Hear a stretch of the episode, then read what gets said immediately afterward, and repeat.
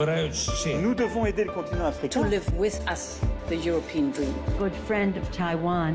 Europe 1, bonjour. Votre revue de presse internationale, nous sommes d'abord en Irlande. Bonjour Laura Taouchanoff. Bonjour à tous. À la une de la presse irlandaise ce lundi. Eh bien, la fin des Golden Visa pour des raisons de sécurité, c'est l'Irish Times qui en parle d'abord. Alors pourquoi dorer Eh bien parce qu'en échange d'un visa, il faut être prêt à investir un million dans une entreprise irlandaise ou un fonds d'investissement. Ce système a donc permis au pays de sortir de la crise il y a dix ans euh, et 9 demandes sur 10 viennent de la Chine. Mais il y a un revers de la médaille, précise The Examiner. Euh, L'Irlande a fait face à des affaires de blanchiment d'argent et de corruption, Euh, par exemple des promoteurs immobiliers fantômes pour encourager des Chinois à déménager. Certains n'ont quant à eux jamais récupéré la somme investie au moment de l'accord. Euh, plusieurs procès sont en cours. On apprend dans l'Irish Times que depuis l'annonce de l'arrêt de ces visas, euh, de riches investisseurs se dépêchent de faire leur demande de résidence irlandaise avant que la porte ne se ferme. Nous sommes maintenant euh, au Maroc avec vous, Alexandre Blanc. De quoi parlent les journaux marocains ce matin?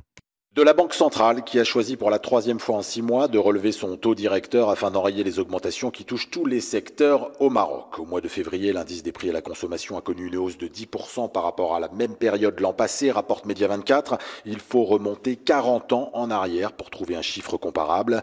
Un ramadan sous le signe de l'inflation, titre de son côté le média en ligne La Quotidienne. Les prix des produits alimentaires se sont envolés, plus 20% en un an. La presse qui critique ainsi sévèrement la Banque comment un taux directeur à 3% peut-il faire baisser le prix de la tomate s'interroge tel quel. L'inflation est essentiellement importée, note l'éditorialiste du magazine. Quant au prix des fruits et des légumes, le gouvernement a échoué à faire pression sur les intermédiaires, les distributeurs et les grandes surfaces, dont les marges ne cessent d'augmenter. Nous sommes enfin en Inde ce matin avec vous, comme Bastin, les gros titres de la presse indienne. Séisme politique ce week-end avec l'exclusion du Parlement de Rahul Gandhi, principale figure de l'opposition. C'est la conséquence d'une condamnation, explique le Time of India, pour des propos tenus quatre ans plus tôt contre le Premier ministre Modi, jugés diffamatoires. Rahul Gandhi, leader du parti du Congrès, risque deux ans de prison. Un procès politique dénoncé par l'opposition, relate Hindustan Time. Le parti AAP, normalement opposant au Congrès, a pris la défense de Rahul Gandhi et appelé à détrôner Modi, dictateur arrogant et illettré.